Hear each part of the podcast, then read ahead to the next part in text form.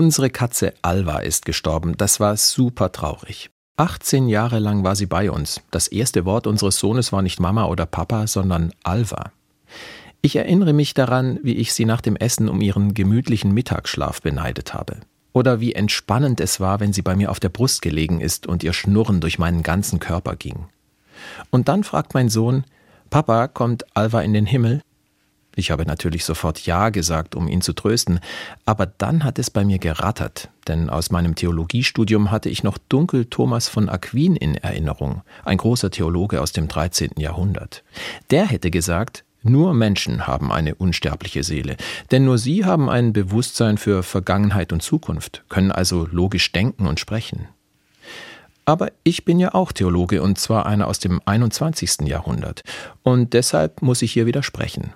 Auch Tiere können sprechen, denken, sich erinnern und planen.